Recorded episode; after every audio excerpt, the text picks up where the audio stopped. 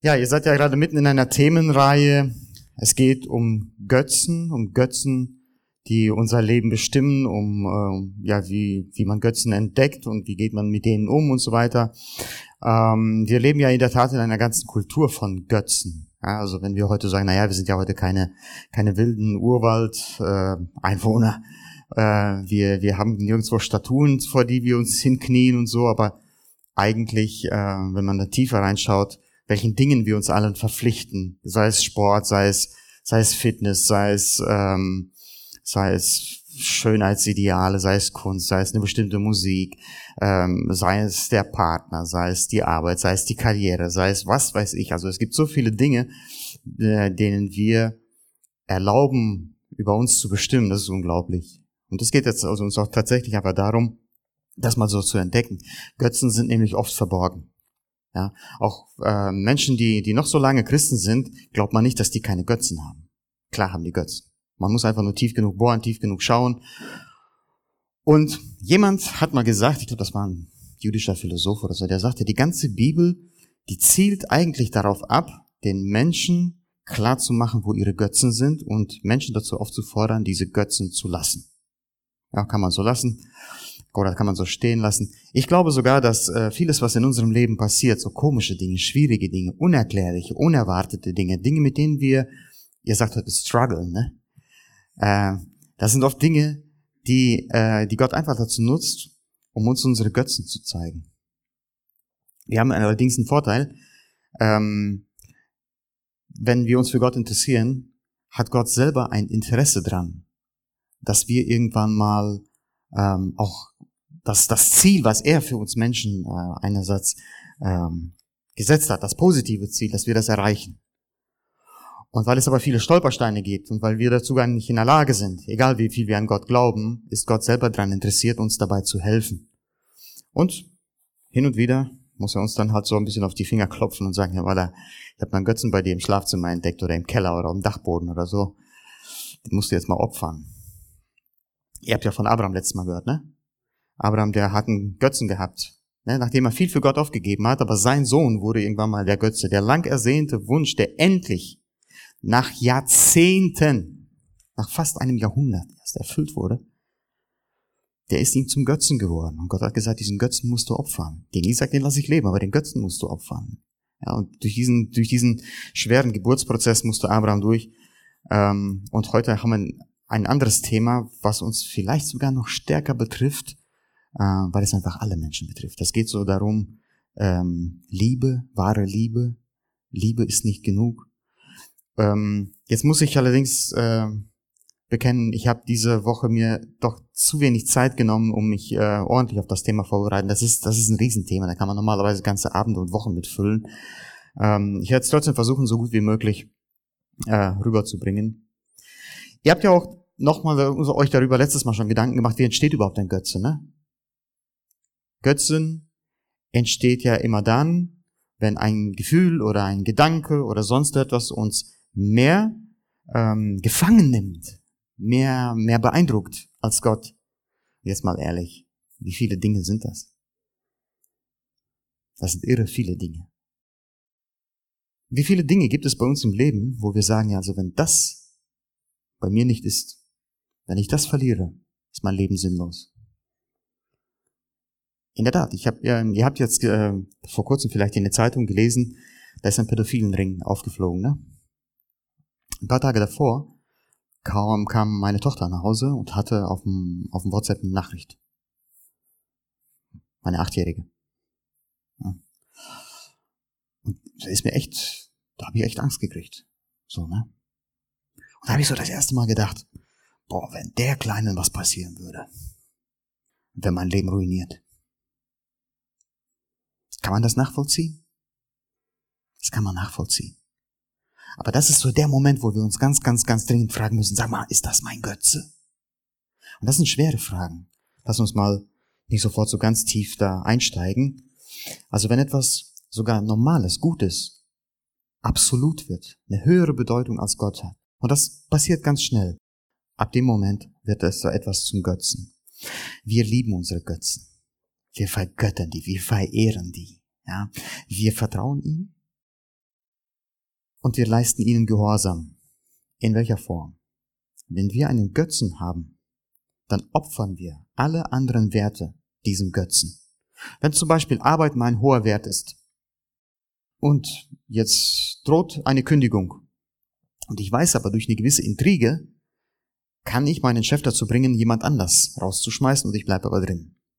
Wenn die Arbeit ein sehr hoher Stellenwert bei mir ist, dann werde ich diese Intrige durchführen.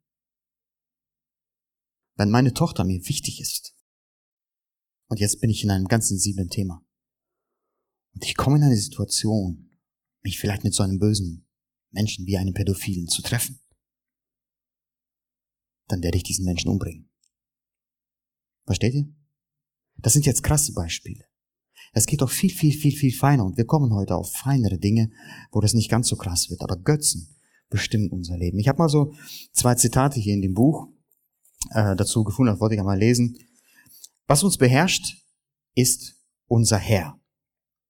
Wer zum Beispiel nach Macht strebt, wird eigentlich von Macht beherrscht. Macht ist der Götz. Wer nach Anerkennung strebt, der hat sich in die Gewalt der Menschen gegeben, denen er gefallen will.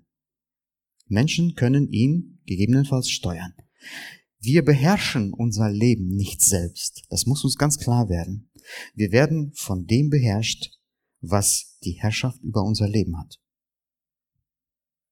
Und ein anderes Zitat, da geht es jetzt schon ähm, tiefer in Sachen, wie, wie gehe ich mit Liebe um.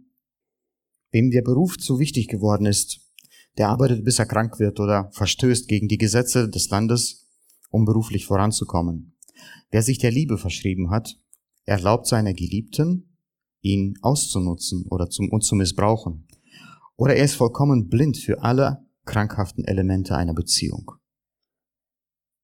Und jetzt kommt die Zusammenfassung. Um den Ansprüchen eines Götzen gerecht zu werden, brechen wir Versprechen verdrehen die Wahrheit, hintergehen unsere Freunde und überschreiten Grenzen, die wir normalerweise respektieren. Götzendienst ist Sklaverei. Wir werden also hin gewissermaßen zu, zu Sklaven von Götzen. Ja, große Wünsche, die wir lange gehegt haben, die dann aber in Erfüllung gehen, drohen sehr schnell zu Götzen zu werden, haben wir bei Abraham gesehen. Und Götzendienst entwickelt sich in manchen, in manchen Lebenssituationen zwangsläufig, ohne dass wir das groß erkennen. Kennt ihr solche Beispiele? Kennt ihr Frauen, die lange, lange nach einem, ja, nach einem Kind sich gesehen haben, die wollten ein Baby. Und das hat lange, irre lange gedauert. Und dann auf einmal kriegen die ein Baby. Habt ihr solche Frauen kennengelernt? Wir haben bei uns in der Gemeinde welche. Guckt ihr euch an. Und ihr merkt, das ist, ihr, ihr, ihr Verhalten, ihr Verhalten, Verhältnis zu Kindern ist ein anderes als von Frauen, die vielleicht diese, diese Schmerzen nicht durchmachen mussten. Und oft ist das Problem oder oft ist die Lösung tatsächlich die, hier ist etwas zu einem Götzen geworden. Man hat lange sich danach gesehnt und dann endlich ist es gekommen. Götzen, egal wie wir sie vergöttern, Götzen enttäuschen am Ende immer. Und so wie bei Abraham, Gott gab ihm einmal diese, diese Bergsteigung als Chance, ja, zur Entzauberung, einmal diesen Götzen zu opfern. Und solche Dinge erleben wir halt in unserem Leben auch durchaus häufig. Also wenn wir so Momente, Momente erleben, wo auf einmal etwas passiert, was wir nicht, nicht, nicht erwarten. Ja, ihr habt ja mitgekriegt, zu Anfang des Jahres, mal ruft mein Chef mich rein und hat mir auf einmal Dinge so erzählt.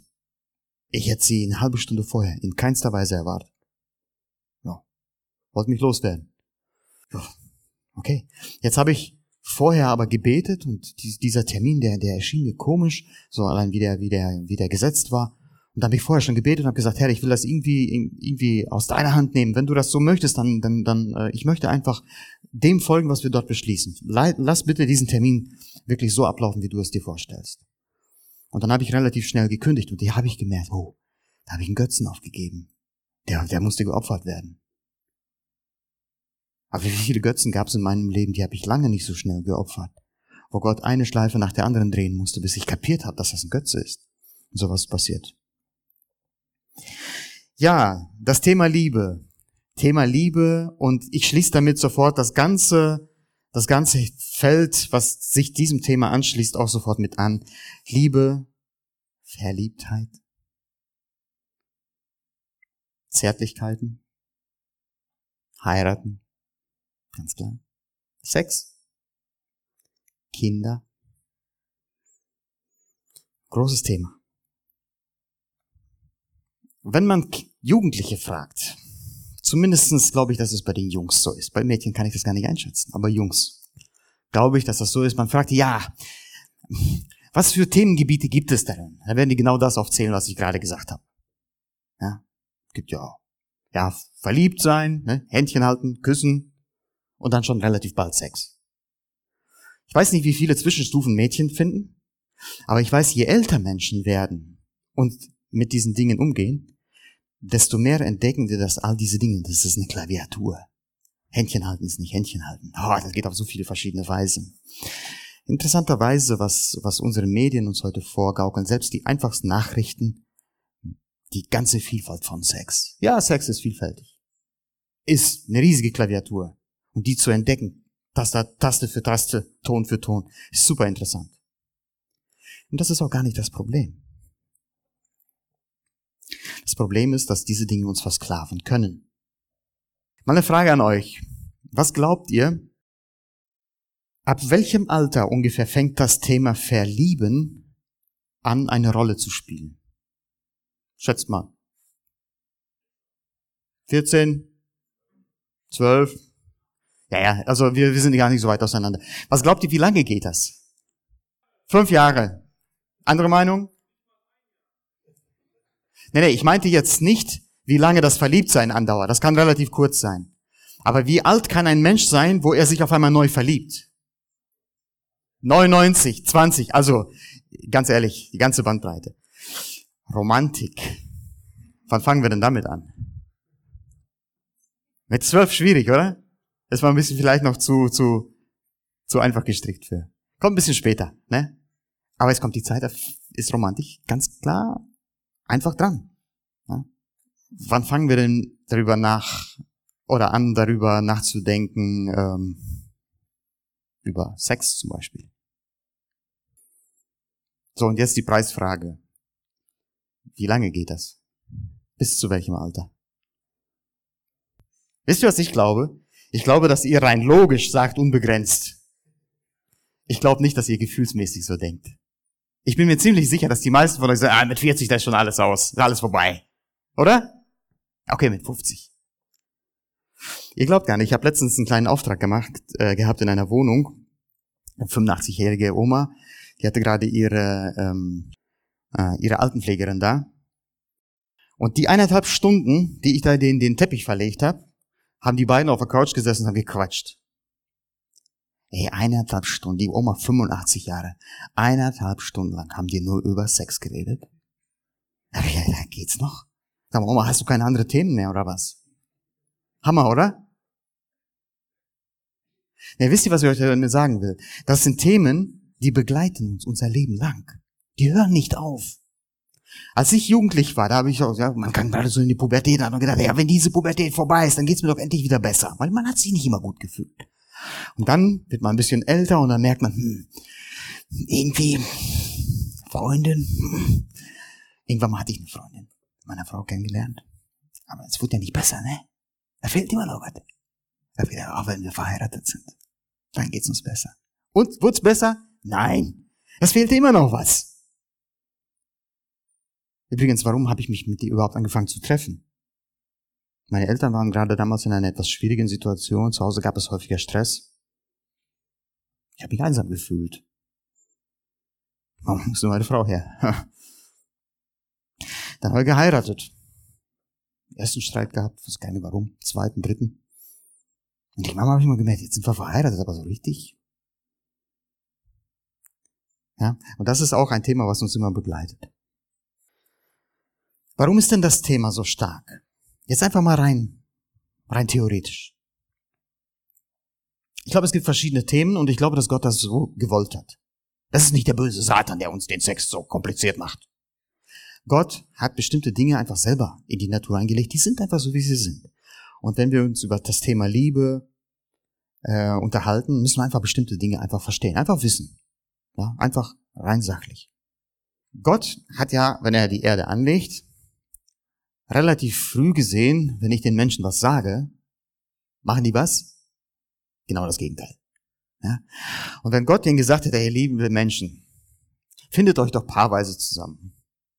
Zeugt doch Kinder, sorgt noch für das Fortbestehen der Menschheit. Was hätten wir gemacht? Gar nichts hätten wir gemacht. Also sagt Gott, okay, ich mache das anders. Ich richte das ganze Ding so ein, dass egal, ob ihr auf mich hören wollt oder nicht, die, das Fortbestehen der Menschheit erstmal gesichert ist. Hat er hingekriegt, oder? Ja, ob wir Ehe wollen oder nicht, Kinder kriegen wir immer. Maslow, das war doch ein kluger Mann. Maslow-Pyramide aufgestellt, ihr kennt die, ne? Auf der untersten Ebene sind die Grundbedürfnisse, die uns quälen. Dann ist es das Thema Sicherheit, dann das Thema Liebe und Annahme, dann das Thema Macht und Einfluss. Irgendwann mal kommt die Selbstverwirklichung. Ganz zum Alter hin, da war er schon kurz vor seinem Tod, da hat er entdeckt, ah, da gibt es wahrscheinlich noch eine sechste Stufe Transzendenz. Ich habe keine Ahnung, was das ist. Aber da merken wir aber, das Thema Liebe, das berührt eigentlich fast alle diese Stufen, oder? Ich meine, man kann über Sex denken, wie man will. Es ist jetzt ein Grundbedürfnis oder nicht, aber guckt euch die Leute an, dann merkt ihr, das ist auch zumindest ein sehr starkes Bedürfnis bei einigen. Bei einigen noch mehr. Oder? Thema Sicherheit. Aber mit so einem treuen Partner ist das schon ein sicheres Leben. Ehrlich jetzt. Liebe, Annahme, Macht. Ich mal, ich bin jetzt Familienvater, fünf Kinder. Wenn ich zu Hause sage, so, pass auf, Mädels, Jungs, das ist jetzt hier meine Meinung, das ist die Richtung, in die wir laufen. Schon cool, wenn die alle mitlaufen. Machen sie nicht immer, aber ist okay. Also Wirksamkeit, super. Ja, also das heißt, das Thema Liebe tatsächlich, das, das trifft sehr verschiedene Facetten unserer Bedürfnisse und es macht Sinn, sich darüber Gedanken zu machen. Dann gibt's noch etwas. Ihr könnt von der biblischen Schöpfungsgeschichte halten, was ihr wollt. Aber da gibt es einfach so, so dieses, diesen Gedanken, und Gott sah, dass der Mensch allein war und sprach. Es ist nicht gut für den Mensch allein zu sein. Ich will ihm eine Hilfe schaffen, die um ihn sei. Ha, toll. Gott schafft einen perfekten Menschen und stellt dann auf einmal so fest, huch, ist ja gar nicht gut, wenn er allein ist. Schöpfer, was ist denn mit dir los? Vorher dein Projekt nicht gecheckt oder was? Nein, Gott hat das von vornherein richtig, äh, richtig abgestimmt. Er hat gesagt, ich werde den Menschen mit einem Mangel schaffen. Ich werde in seinem Inneren, werde ich so ein Vakuum platzieren. Ganz klein. Aber es ist immer da. Und mit einem Partner ist dieses Vakuum zumindest erträglicher. Es ist nicht ganz so stark, ganz so krass. Der ganze Sinn, warum Gott überhaupt heiraten und solche Dinge gesprochen hat, warum er zum Beispiel Scheidung nicht gewollt hat und dann wieder Heirat doch erlaubt hat oder nicht erlaubt hat, all diese Themen, die beruhen nur darauf, der Mensch ist einsam. Der Mensch ist von seinem Grundcharakter einsam. Ob wir das wollen oder nicht. Und in einer Paarbeziehung lösen sich natürlich das eine oder andere. Ja? Dann gibt es auch noch eine philosophische Sichtweise. Warum ist dann überhaupt Liebe so interessant für uns? Gott hat uns ja so ein bisschen äh, so geschaffen, wir haben ja so zumindest so, so einen Hang, um besser zu werden, vollkommener zu werden, oder? So jemand, der Musik macht, der will, der will besser werden. Der lernt nicht bis 20 oder 25 und dann sagt man so, jetzt kann ich schon genug. Wenn er bei der Musik bleibt, dann lernt er immer neue Dinge dazu. Das ist überall so. Und was durchaus vorstellbar ist, wenn zwei Menschen gegenseitig ununterbrochen auf Pelle hocken, sich gegenseitig auf die Nerven gehen, damit auch ein Stückchen eine Chance einander geben, besser zu werden. Warum? Na, der Ehepartner oder der Partner, sagen wir es mal ganz allgemein, der ist zumindest ein guter Spiegel für mich. Wenn man ein bisschen weise da reinschaut in die Sache, dann kann man sagen, wenn ich mich gerade über meine Frau ärgere, passiert eigentlich was ganz anderes. Sie hält mir eigentlich gerade einen Spiegel vor. Über meine Macken. Was mich stört, sind nicht die Eigenschaften meiner Frau, sind meine Macken. Denkt mal drüber nach. Es sind Bücher geschrieben über diese Thematik. Es ist durchaus für das ich sag mal so, für das persönliche Reifwerden vorteilhaft, in einer Liebesbeziehung zu leben. Ich hätte ja schon gerade gesagt, Gott hat all diese Vorteile in so eine, in so in, in das Thema Thema Liebe reingepackt, ja, und äh, auf unsere Freiwilligkeit hat er dabei sich nicht verlassen, hat er gut gemacht. Wir hätten uns nämlich nicht darum gekümmert, uns paarweise zusammenzutreffen. Ich meine, wir unternehmen ja alles, um das zu zerschießen, ne? Selbst wo es eigentlich gar nicht anders geht, aber wir machen es trotzdem anders, oder? Und da hat Gott aber verschiedene Mittel geschaffen, um die Menschen trotzdem beieinander zu halten. Ja, wenn, wenn man sich fragt, ja warum, wenn, wenn, wenn das Paar sich nicht so gut versteht, warum bleiben die trotzdem so lange zusammen? Ich meine, die Scheidungsrate kann so hoch sein, wie sie will, aber trotzdem bleiben ja viele Paare zusammen, wo man eigentlich sagt, ah, so glücklich sind die doch gar nicht. Aber warum bleiben die zusammen? Was ist der Vorteil? Da sieht man einfach, Gott hat verschiedene Dinge in der, in der Natur verriegelt, weil er gesagt hat, selbst wenn euch, es euch gerade nicht perfekt geht, aber das hilft euch, zusammen zu bleiben. Zum Beispiel das Thema Einsamkeit. Selbst wenn ich mich mit meiner Frau nicht perfekt verstehe, aber wenn die abends da ist, dann ist es nicht ganz so einsam. Oder? Hat einen Vorteil. So eine Paarbeziehung hat wirtschaftliche Vorteile. Ist einfach so. Steuerklasse, gell? Ich sag mal ganz realistisch, wenn meine Frau gerade schwanger ist oder schwanger war oder ein kleines Kind hat, ist das für sie schon vorteilhaft, wenn sie weiß, da ist jemand, der bezahlt die Miete. Oder? Wirtschaftliche Vorteile spielen absolut eine absolut wichtige Rolle in, in, in, in Sachen Liebe und Beziehung. Spaß, Freude, Sex, selbstverständlich, es gehört dazu. Verantwortung, Kinder. Wie viele Paare lassen sich nicht scheiden um der Kinder willen? Auch da hat Gott einfach etwas eingebaut, wo er sagt, mittels Kinder lasse ich die Leute ein bisschen näher, länger zusammen sein und vielleicht mache ich sie doch noch ein Stückchen besser. Dadurch. Das Thema Liebe ist von Gott so gewollt. Es ist ein starkes Thema. Es gab ja ganze, ganze Psychologierichtungen, die das gesamte Dasein von Menschen aus der Sicht der Sexualität erklären wollten. Und mal ganz ehrlich, so dumm waren die gar nicht. Die haben in der Tat eine ganze, ganze Menge entdeckt. Ja, wir können über Freud denken, was wir wollen. Aber der hat echt einige Sachen verstanden, die waren neu. Die waren echt gut.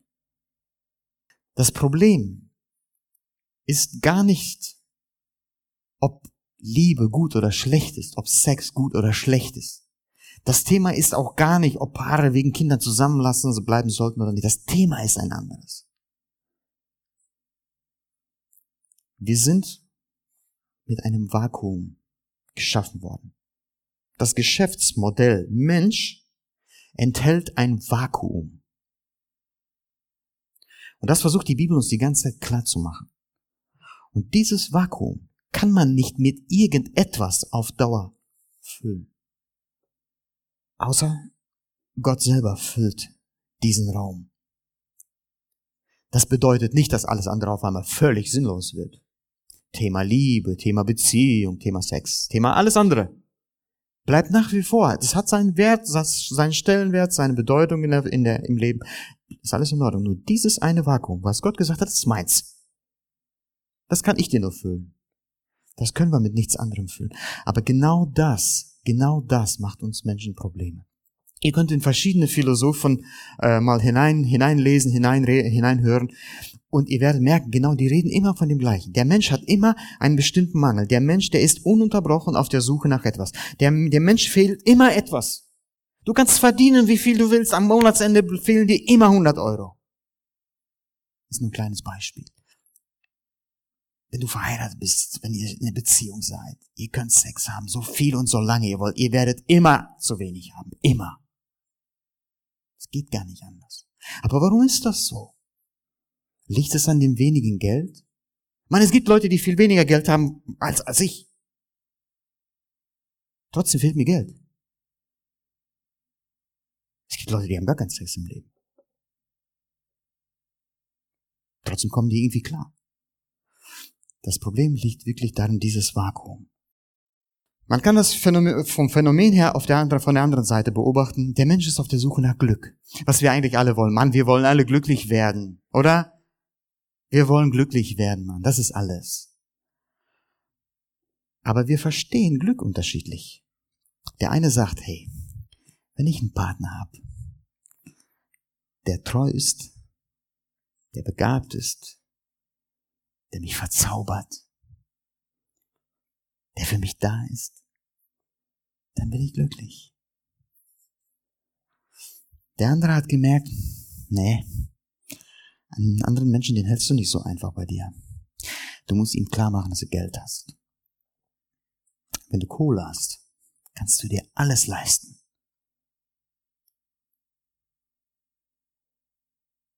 Der andere sagt, Kohle kann man verdienen. Einen Partner kann man kriegen. Aber Erfolg im Beruf, das kann nicht jeder. Ich mache eine Firma auf, Mann. Ich zeig, das, ich zeig den Leuten, was ich kann. Der andere sagt, ich will eine Position in einer Firma. Macht. Nicht jeder, der eine Position in der Firma bekleidet, will Macht.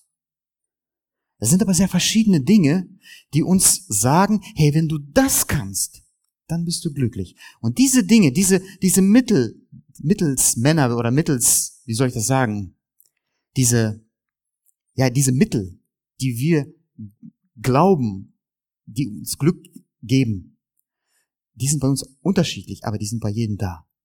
Und das sind unsere Götzen. Und weil Liebe, haben wir gerade ja gesagt, sehr, sehr viele unterschiedliche Lebensbereiche berührt. Liebe berührt uns natürlich körperlich. Liebe berührt uns wirtschaftlich. Liebe berührt uns seelisch. Gefühle. Natürlich, das ist, spielt eine Rolle.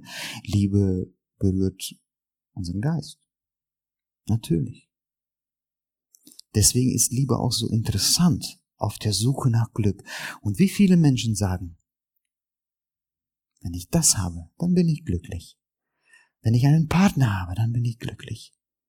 Und dann hat man einen Partner, wenn ich jetzt mit ihm noch ein bisschen noch intimer werden konnte, dann bin ich doch glücklich. Sex. Dann gönnt man sich das das erste Mal und dann reicht nicht. Ein zweites Mal. Häufiger. Und dann variiert man das. Dann merkt man, der Partner ist wahrscheinlich komisch, ich suche mir einen anderen. Oder? Ja, aber so funktioniert das doch, Mann. Guck mal, guck mal in die Welt. Das ist genauso, genauso ein, so ein Vorgehen. Liebe und Sex, egal in welcher Facette, gibt uns immer nur einen kurzen Glücksmoment. Ein Baby, ein Kind, ein Freund, eine Freundin. Es ist nur ein kurzer Moment. Nur dieser kurze Moment ist ja da. Und das ist ja gerade der Betrug der, eines Götzen. Für einen Moment kann er unser, unser, unser Bedürfnis herstellen. Das ist ja auch der Trick. Oder? Und dann fangen wir an, das muss häufiger. Das muss mehr, das muss intensiver, das, das muss in größer Variation. Wir streben nach Maximierung, nach Optimierung. Und das ist unser Götze.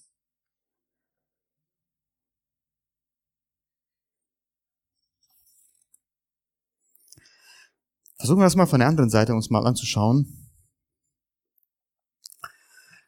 Ich sag mal, wenn wir, wenn wir an etwas Göttliches denken, das ist ja in allen Fällen etwas bedeutend Größeres und Stärkeres als wir, oder?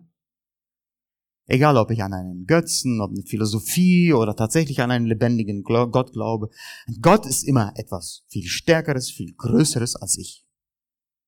Wenn ich irgendjemanden, und in Sachen Liebe erhebe ich oft einen Menschen zum Götzen, wenn ich ihm, diesem Menschen, auf einmal diese göttlichen Eigenschaften zuschreibe, überfordere ich den Menschen nicht? Ich überfordere ihn. Eine Mutter, die all ihre Liebe dem Kind gibt, das Kind umsorgt und ich meine jetzt nicht nur dieses ganz Natürliche, sondern wirklich besonders stark. Was macht sie? Sie vergöttert häufig das Kind. Wenn das Kind gut erzogen ist und wenn das Kind gebildet ist und wenn das Kind sich in der Öffentlichkeit gut benimmt und wenn das Kind mich immer anlächelt, wenn es mal zum Muttertag ein Geschenk macht, ja dann, dann, dann bin ich glücklich. Und das Kind Guck diese erdrückende Mutter, diese, diese erdrückenden Erwartungen. Ich bin ja zum, gerade zum, zum, zum, zum Götzen erhoben. Ich soll ja einen anderen Menschen glücklich machen. Das kann ich doch gar nicht. Hat Angst. Was passiert? Der Mensch flieht aus der Situation, zieht sich zurück oder wird aggressiv, reagiert auf einmal völlig inadäquat. Und selbst die Liebe, die dieses Kind der Mutter geben könnte, naturgemäß, kann es der Mutter nicht mehr geben, weil es sich erdrückt fühlt. Und das funktioniert in der Paarbeziehung genauso. Wenn ich von meiner Frau er, äh, erwarte, dass sie mich glücklich macht, wodurch auch immer, mache ich selbst das kaputt, was sie mir geben könnte. Ein Mensch kann nicht göttlich sein. Und einen Menschen zum Götzen zu erheben, heißt es letzten Endes, zu viel vom Menschen zu verlassen, äh, zu, zu erwarten und ihn kaputt zu machen. Wortwörtlich. Götzen versklaven. Überlegt mal, wenn ich als Mann nach einer gewissen Freiheit, nach einer gewissen Unabhängigkeit strebe. Tendenziell tun Männer das. Das ist vielleicht auch der Grund, warum Männer viel offener vielleicht nach unterschiedlichen Beziehungen suchen.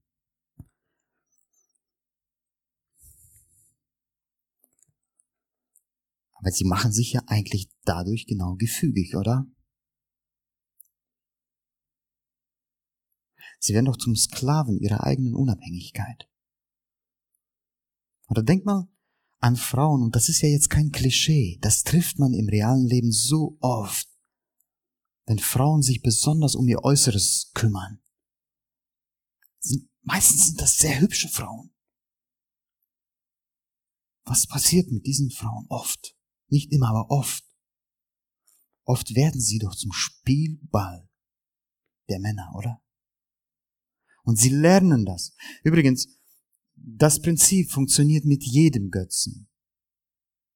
Egal ob es Arbeit ist, Geld ist, Ansehen, Macht. Aber das funktioniert eben auch in Sachen Liebe. Menschen, die Liebe zum Götzen machen, sie geben den anderen Menschen die Möglichkeit, sich selbst zu versklaven. Das ist die große Gefahr dabei. Es gibt in der Bibel eine Geschichte, und gerade im Alten Testament kennt ihr selber, da gibt es manchmal sehr, sehr komische Geschichten. Und manchmal liest man die Geschichten wie so ein komisches Märchen aus einer Fremdsprache übersetzt, die man gar nicht kennt. Ne? Und ich habe manchmal auch gedacht, na ja, wahrscheinlich war das früher so und deswegen schreibt die Bibel das so halt so, wie es war, wie sie war. Aber eigentlich, Mann, warum schreibt man Bücher? Warum schreibt man Kurzgeschichten heute? Weil man ein gesellschaftliches Problem entdeckt hat und will als Autor Einfluss auf die Gesellschaft nehmen. Dann schreibt man ein Buch. Ich rede jetzt nicht über Liebesromane, okay? Vielleicht auch dadurch, weiß man nicht. Und so gibt es eine Geschichte im Alten Testament über einen Mann, der zwei Frauen gekriegt hat. Übrigens, ich weiß nicht, ob alle, aber zumindest fast alle Geschichten in der Bibel, wo ein, eine, eine, eine Familie aus mehr als einer Frau bestand. Die haben in irgendeiner Form ein bestimmtes Leid erlebt. Und meine Meinung ist, dass, dass die biblischen Autoren absichtlich diese Geschichten geschrieben haben, um dieses Leid den Menschen aufzuzeigen. Aber wie dem auch sei. Hier passiert jetzt gerade eine Love Story.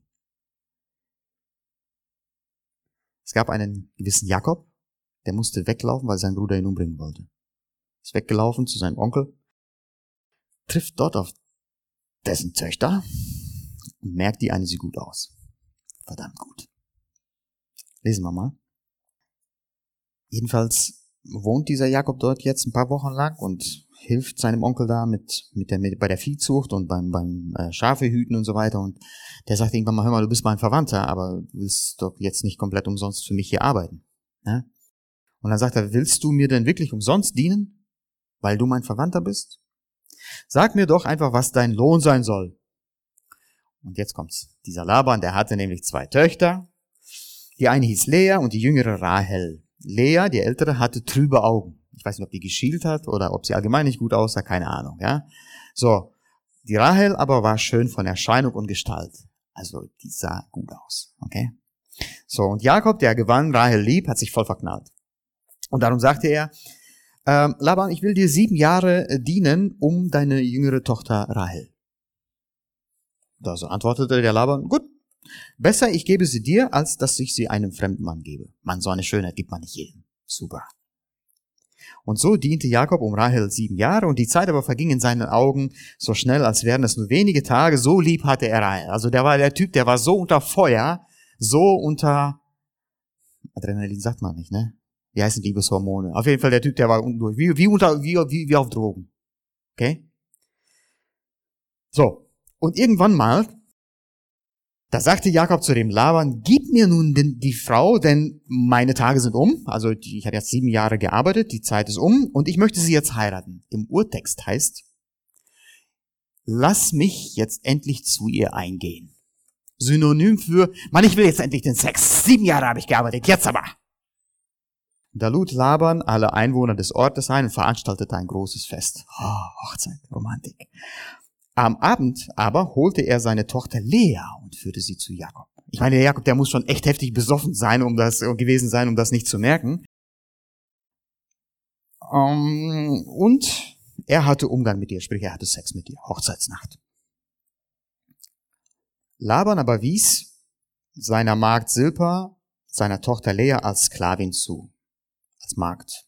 Und am anderen Morgen sah Jakob, dass er, dass es Lea war. Und er sagte dann sofort zu, Lea, äh, zu Laban, was hast du mir da angetan? Habe ich nicht um Rahel bei dir gedient? Sieben Jahre? Warum hast du mich betrogen? Ich meine, dass er vor ein paar Jahren selber zu seinem Vater noch gegangen, gegangen ist und hat gesagt, ja, nee, nee, ich bin der, ich bin der Esau. Sein Vater hat er beschissen. Jetzt hat er selber den gleichen Betrug. Und was kommt? Und Laban antwortete, ja, bei uns hier am Ort ist das nicht Sitte, dass man die Jüngere vor der Erstgeborenen freigibt. Ich meine, der Typ hat sich natürlich auch gesagt, wie kriege ich denn die, die Ältere verheiratet? Man, die sieht nie gut aus. Die muss doch, die jetzt auch irgendwie loswerden. Kann ja nicht ewig bei mir zu Hause bleiben. Und er hat einen Weg gefunden. Dadurch, dass der Jakob so der Liebe verfallen war, weil Liebe so ein Götze geworden war, ist er gefügig geworden. Der Laban konnte mit ihm machen, was er wollte. Und er hat mit ihm auch gemacht, was er wollte. Vollende doch jetzt endlich die Brautwoche mit ihr, also den, die damaligen Rituale zur Hochzeit. Und dann will ich dir auch die andere geben, wenn du bei mir noch weitere sieben Jahre dienst. Und so tat es Jakob, er vollendete die Brautwoche und dann gab er, gab Laban, Laban ihm auch seine Tochter Rahel zu Frau. So. Und dann Laban gab dann dieser, dieser, äh, dieser äh, Rahel dann die Bilha zur Sklavin mit. Und er hatte auch Umgang, sprich er hatte Sex mit Rahel. Und er liebte sie aber mehr als, als, als Lea. So, so ein Drama, ne? So, er musste aber dann noch sieben weitere Jahre um, um Rahel dienen. So eine komische Geschichte, aber die hat sich tatsächlich ereignet. So, und interessant ist, was jetzt kommt. Jetzt fangen die eine Dreier-Ehe an. Ich meine, eigentlich waren die Töchter, Lea und, Ra und, und Rahel, die waren ja lange in einem Haushalt, eigentlich müssten die ja miteinander einigermaßen klarkommen, ne? oder? Als aber der Herr sah, dass Lea weniger geliebt wurde, schenkte er ihr Kinder. Also Gott greift diese Geschichte ein und sagt, ich muss das bisschen korrigieren, sonst macht der Jakob, was er will. Das funktioniert so nicht. Rahel dagegen blieb kinderlos. Lea wurde guter Hoffnung und gebar einen Sohn, den sie Ruben nannte, was ungefähr übersetzt heißt, seht, ein Sohn. Damals war gerade äh, Fruchtbarkeit ein extremer, extremer ähm, Vorteil für eine Frau und Unfruchtbarkeit im Gegenteil. So, sie sagte, ja klar, der Herr hat mein Elend jetzt angesehen und nun wird mein Mann mich doch wohl jetzt lieb gewinnen. Jetzt denkt, ja, ich habe einen Sohn ihm geboren, seinen, seinen Erstgeborenen. Ich bin die Mutter. Das passiert aber nicht. Und dann wurde sie nochmal Mutter und gebar einen zweiten Sohn und sagte sie, der Herr hat mich jetzt doch erhört ich wurde ja doch zurückgesetzt, aber nun hat er mir auch noch diesen Sohn gegeben, also Gott. Und sie nannte ihn darum Simeon, Hörer, also im Sinne von Gott hat mich erhört. Und dann wurde sie nochmal Mutter und gebar einen Sohn und sagte, aber jetzt wird doch endlich mein Mann äh, sich mit mir verbinden, sprich seelisch verbinden, denn ich habe ihm jetzt schon drei Söhne geboren. Aber auch das passierte nicht. Sie nannte ihn Levi, Binder, und dann, als sie dann nochmals Mutter wurde und einen Sohn gebar, sagte sie, endlich darf ich den Herrn preisen und nannte diesen Jungen Lobpreis, also Judah. Und dann bekam sie keine Kinder mehr. Hier schreitet Gott auf einmal in diese Geschichte ein und sagt, okay, Rahel, du bist die Geliebte. Ich park dich jetzt erstmal. Lea ist hier eher das Problemkind. Ich beschäftige mich erstmal mit ihr. Und Lea hatte eigene Probleme. Lea hatte nämlich die Liebe auch zum Götzen erhoben. Sie wollte auch den Jakob lieben. Und der wollte, dass der Jakob sie liebt. Das passierte aber nicht. Da war eine Konkurrentin da. Erste Kind, zweite Kind, dritte Kind. Und irgendwann mal schnallt die Lea das. Es kommt gar nicht auf Jakob drauf an. Es kommt auf Gott an. Ich habe ein Vakuum, tief im Herzen. Das muss Gott ausfüllen. Und dass das so ein bisschen kapiert war, bekommt sie ein viertes Kind und sagt, jetzt will ich Gott preisen. Ihr könnt, wenn ihr Zeit habt, die Geschichte euch noch weiter mal durchlesen. Das Drama geht genauso in dieser Tour weiter. Und da sieht man einfach Menschen, sowohl Rahel als auch Lea, als auch Jakob, die waren der Liebe verfallen. Das war ein Götze in deren, in deren, in deren Leben, in deren Herzen geworden. Und Gott musste lange, lange dran arbeiten, um den Leuten diesen Götzen kaputt zu machen. Übrigens, wir können, gerade, gerade Menschen, die schon lange Christen sind oder viel zur Kirche gehen, ja, wir reden so über Götzendienst häufig so, naja, die, die da draußen, ne, oder da, da draußen. Die, die, die, die, treiben Götzendienst, ne? Die haben Liebe zum Götzen und die haben Autos zu Götzen und Geld und machen, ah, wir nicht. Wir haben solche Probleme hier nicht. Oder? Naja, wir, wir, wir machen ja Worship. Jetzt haben wir gerade auch Worship gemacht. Oder? Unser Problem ist gar nicht, dass wir nicht Gott dienen. Unser Problem ist, dass wir einen Mischgottesdienst machen, dass wir zu der Anbetung Gottes immer noch andere Götter so nebenher existieren lassen. Natürlich vertraue ich Gott, wenn ich um mein Geld bete, aber ich hoffe ja doch auf den Meister, dass er die nächste Lohnerhöhung unterschreibt. Natürlich vertraue ich, dass Gott meine Existenz sichert, aber wenn ich jetzt dort diese Arbeitsstelle bekommen könnte, wäre auch schon toll. Und natürlich vertraue ich Gott in Sachen Liebe. Naja, aber wenn meine Frau häufiger mit mir schlafen würde, wäre das ja auch nicht schlecht, oder? Und so schleichen sich ganz subtil, ganz unbemerkt, aber sehr fest, sehr verworren und sehr schwer zu entwirren, diese Götter in unser Leben ein. Und das ist die große Gefahr. Wir, ähm, ich weiß nicht, wie, wie, wie viele von euch jetzt die Bibelstunden äh, mitgekriegt haben. Wir haben ja gerade die Geschichte von Salomo durch. Hey, ich bin voll Fan von Salomo. Salomo war so ein, so ein krasser Typ. Der hat so viel Kohle gemacht in seinem Leben. Wahnsinn, Wahnsinn, Wahnsinn. Und zum Ende seines Lebens, da steht, ey, zum Ende seines Lebens, da war der Typ 60 oder 70, ne, da steht, und er liebte viele ausländische Frauen und diese Frauen neigten sein Herz. Hey, der Salomo, der vorher gesagt hat, mehr als alles andere, bewahre dein Herz, denn daraus fließt dein Leben. Bewahre deine Integrität, bewahre deine Seele, deine Wahrhaftigkeit, dein Ich, bleib du selbst. Dieser Salomo lässt sich auf seine alten Tage von ausländischen Frauen verbiegen? Ja. Und was sagt Gott dann? Wie scharf reagiert Gott? Gesagt, Salomo, ich habe dich zweimal gewarnt. Am Anfang und in der Mitte deiner Herrschaft. 40 Jahre war er König, nach 20 Jahren etwa hat Gott extra nochmal mit ihm gesprochen und gesagt, pass auf, halte dich an meine Regeln. Und zum Ende hin weicht er davon ab. Und Gott ist sauer und sagt, weil du das gemacht hast, weil du neben mir auch noch andere Götter da äh, gelassen hast. Und du hast anderen Göttern auch noch Tempel gebaut. Nicht in Jerusalem. Auch nicht so groß wie der große Tempel. Ein bisschen kleiner. Irgendwo im Keller. Irgendwo im Urwald. Aber weil du das zugelassen hast, werde ich das Königreich aus deiner Hand nehmen. Ich werde es dir wegnehmen. Du wirst deinem Sohn nicht das große Erbe hinterlassen, was du gerade errichtet hast. Du wirst nicht diese wirtschaftliche Großmacht deinem Sohn als König hinterlassen. Wirst du nicht schaffen. Sondern dein Knecht der wird das alles bekommen. Zu damaligen Zeiten war das völlig unvorstellbar. Das war, das war etwas, ähm, was die Menschen wirklich durcheinander gemacht hat, wenn ein, äh, einer, der nicht adelig war, König wurde. Aber das genau ist dann passiert. Und so ähnlich scharf reagiert Gott ja auch bei uns, wenn wir neben ihn auch noch andere Götter lassen. Und beobachtet mal eure Freunde, beobachtet mal euch selbst. Wie oft passiert in eurem Leben etwas, wenn ihr genauer reinschauen würdet, würdet ihr merken, oh, Gott bringt mich jetzt gerade wie Abraham auf einen Berg, ich muss gerade jetzt einen Götzen opfern. Da hat man einen tollen Beruf. Zack, Gott sagt, ich nehme das mal weg. Da hat man einen Partner in Aussicht. Der orientiert sich auf einmal anders. Man erwartet auf einmal etwas vom Leben und sagt, das ist doch jetzt so erreichbar. Und auf einmal sagt Gott, nö. Ehrlich. Ich habe Menschen erlebt, psychisch relativ labil, von der Ausbildung her auch eher durchschnittlich, die haben Jahresgehälter höher als anderswo Firmenmanager verdienen. Und ich frage mich, wie geht das? Firma Heller, Firma BRC oder wie die alle, HBPO, die sind ja alle streng nach Tarif geregelt. Ne? Und eigentlich müsste ja dort eine sehr transparente Lohnregelung sein. Ich sage euch, da sitzen Menschen nebeneinander. Der eine verdient im Jahr 40.000 Euro mehr als der andere, machen exakt die gleiche Arbeit. Wie kommt das? Na, weil Gott sagt einmal, du kriegst es und du kriegst es nicht. So einfach.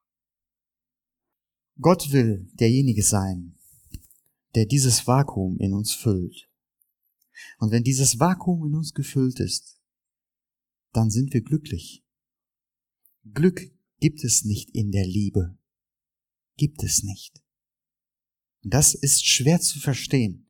Auch wir Christen. Es, es fällt so schwer zu verstehen. Das Glück liegt nicht in den Zärtlichkeiten. Das Glück liegt nicht in der Beziehung, in der Intimität und schon gar nicht im Sex. Das Glück liegt in Gott. Und wenn Gott einmal dieses Vakuum gefüllt hat, ist alles andere eine Bereicherung. Genauso wie Geld, Autos, Besitz, Macht, Karriere, was auch immer. Genauso ist auch Liebe dann auch wieder sinnvoll. Ja, es gibt ein Buch, habt ihr vielleicht schon mal irgendwo in den Regalen einer Buchhandlung gesehen. Das heißt, liebe dich selbst. Es ist egal, wenn du heiratest. Habt ihr das mal gesehen? Blättert mal durch. Ist spannend.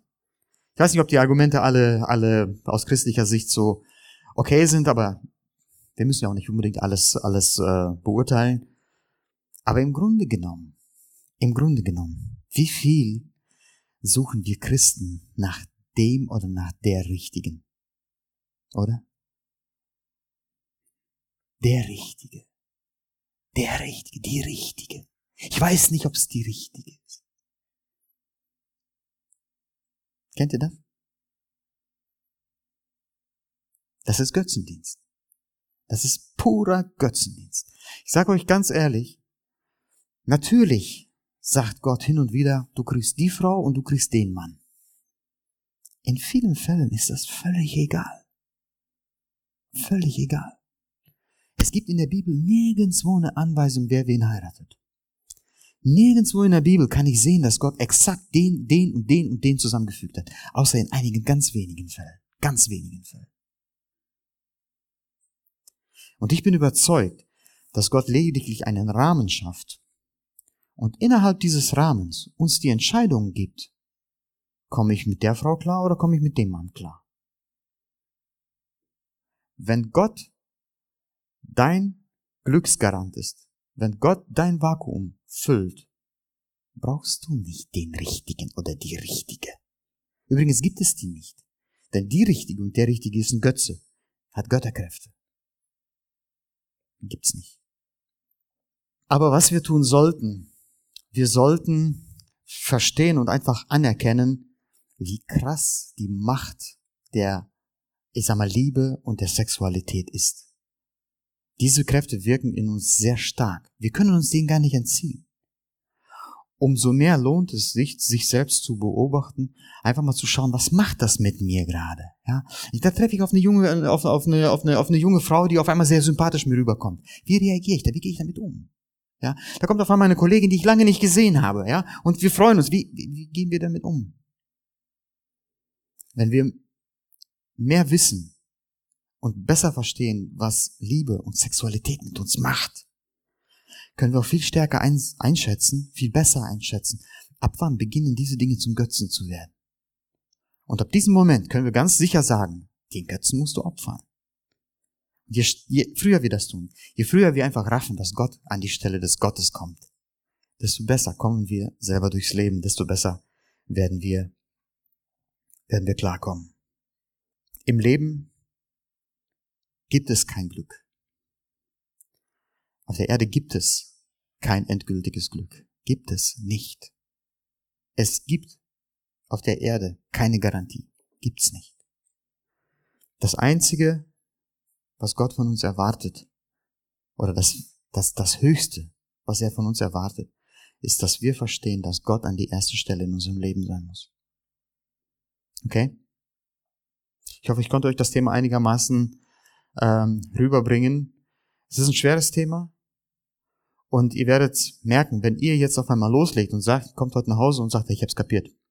Nicht mein Partner, meine Partnerin sind an erster Stelle, sondern Gott. Ihr werdet euch wundern, wie schnell eure eigenen Eltern, egal ob sie Christen sind oder nicht, euch wieder zurückholen. Weil sie selber diese Lektionen oft nicht kapiert haben. Und unter Christen, sage ich auch ganz offen, gibt es sehr viel Leid, gerade in Bezug auf Liebe und Sexualität, worüber man nicht spricht. Leider. Könnten wir darüber mehr reden? Würden wir mehr darüber reden, würden wir viel mehr verstehen, dass wir diese Götzen alle opfern können. Die brauchen wir nicht. Okay? Und ich wünsche euch, dass darüber hinaus Gott selber euch ein Stück weit auch in eurem, in eurem persönlichen Leben da äh, leitet und äh, euch einfach zeigt, wo, wo bei euch die Götzen sind und dass er euch vor allen Dingen den, den, den Mut gibt, diese Götzen zu opfern. Das tut manchmal weh, aber es geht euch nachher immer besser als vorher. Ja. Und eine coole Sache ist, dass ich gebrauche solche Worte nicht so gern, aber manchmal tue ich das einfach, um den Leuten klar zu machen, was ich meine. Gott verarscht nicht. Merkt euch den Satz. Und wenn er euch einmal einen bestimmten Weg führt, der lässt euch da nie hängen. Niemals.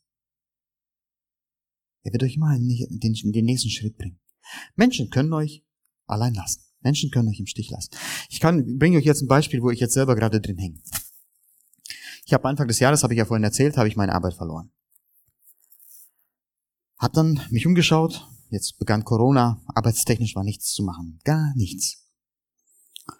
Und dann habe ich irgendwann mal angefangen zu überlegen, was machst du denn? Kannst ja nicht die ganze Zeit zu Hause hängen. Ja? Und dann kam mein Bruder, der ist ein bisschen selbstständig nebenher und sagt, ja, mach das doch auch. Nebenher ein bisschen Job, ein bisschen Geld verdienen, ist doch gut.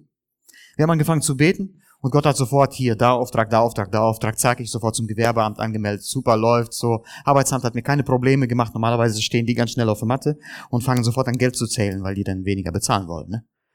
Bei mir nix, keine Probleme. Ja, das lief dann drei, vier, sechs Wochen und dann haben wir überlegt, ja, soll ich das vielleicht dann längerfristig machen? Und ich glaube nicht, so in der ganzen Zeit keine Rückmeldung. Die Firmen haben sich nicht zurückgemeldet, gar nichts. Und ich meine, ich bin jetzt nicht der am schlechtesten Qualifizierte. Nichts. Die haben mich echt wie so ein, wie so ein Penner einfach, einfach hängen lassen. E-Mails nicht beantwortet, nichts. Und in dem Moment, wo wir angefangen haben zu beten, ob ich jetzt selbstständig werden soll, komplett, melden sich mit einem Schlag vier Firmen. Ich habe auch schon zu einigen gesagt, also manchmal fragen wir uns ja, wie kann man denn den Willen Gottes erkennen? Wie kann ich denn erkennen, wie Gott mich führt? Ich erlebe momentan eine Sache, ich müsste mich fragen, wie erkenne ich ihn denn nicht? Okay? Für mich war das eine Frage, nein, komplette Selbstständigkeit nicht. Und jetzt kommt der Clou. Jetzt telefoniere ich mit einem, mit einem Chef und der ähm, sagt mir, ähm, Reichert, ich, ähm, ich, äh, ich würde Sie gerne einstellen. Aber ich, ähm, ich kann jetzt nicht viel versprechen. Ich stelle sie nur für zweieinhalb Monate ein. Wie würdet ihr jetzt reagieren? Würdet ihr den Job machen oder nicht? Die Lösung ist ganz einfach. Wenn Gott einmal einen Weg mit euch geht, wenn Gott mit euch einmal einen Schritt gegangen ist, der wird mit euch unbedingt den zweiten Schritt auch gehen. Der wird euch nie hängen lassen. Und ob ich jetzt nach drei Monaten oder nach zweieinhalb Monaten dann dort wieder einen neuen Vertrag kriege oder nicht, das ist völlig egal. Wichtig ist, dass Gott an der Stelle mitgeht. Ich erzähle euch jetzt so, als wäre wär das alles voll easy für mich und so, ne? Glaubt man, ich habe in den letzten Nächten nicht geschlafen und bin total auch am Kämpfen mit mir selber. Soll ich das machen? Soll ich das nicht machen? Mir geht's genauso. Ich bin dann jedes Mal auch vor einer Herausforderung und muss immer wieder meine Götzen genauso opfern wie jeder andere auch. Aber habt Mut. Gott macht mit uns etwas und das bringt was. Okay? Götzen opfern tut immer kurz weh. Aber ist okay. Nach kurzer Zeit zeigt Gott aber schon, es geht nachher besser als vorher. Ich wünsche euch, dass Gott euch segnet, dass Gott euch eure Götzen klar macht und dass ihr vor allen Dingen den Mut behaltet, diese Götzen zu opfern. Macht die alle weg. Braucht man nicht. Gott an erster Stelle. Amen.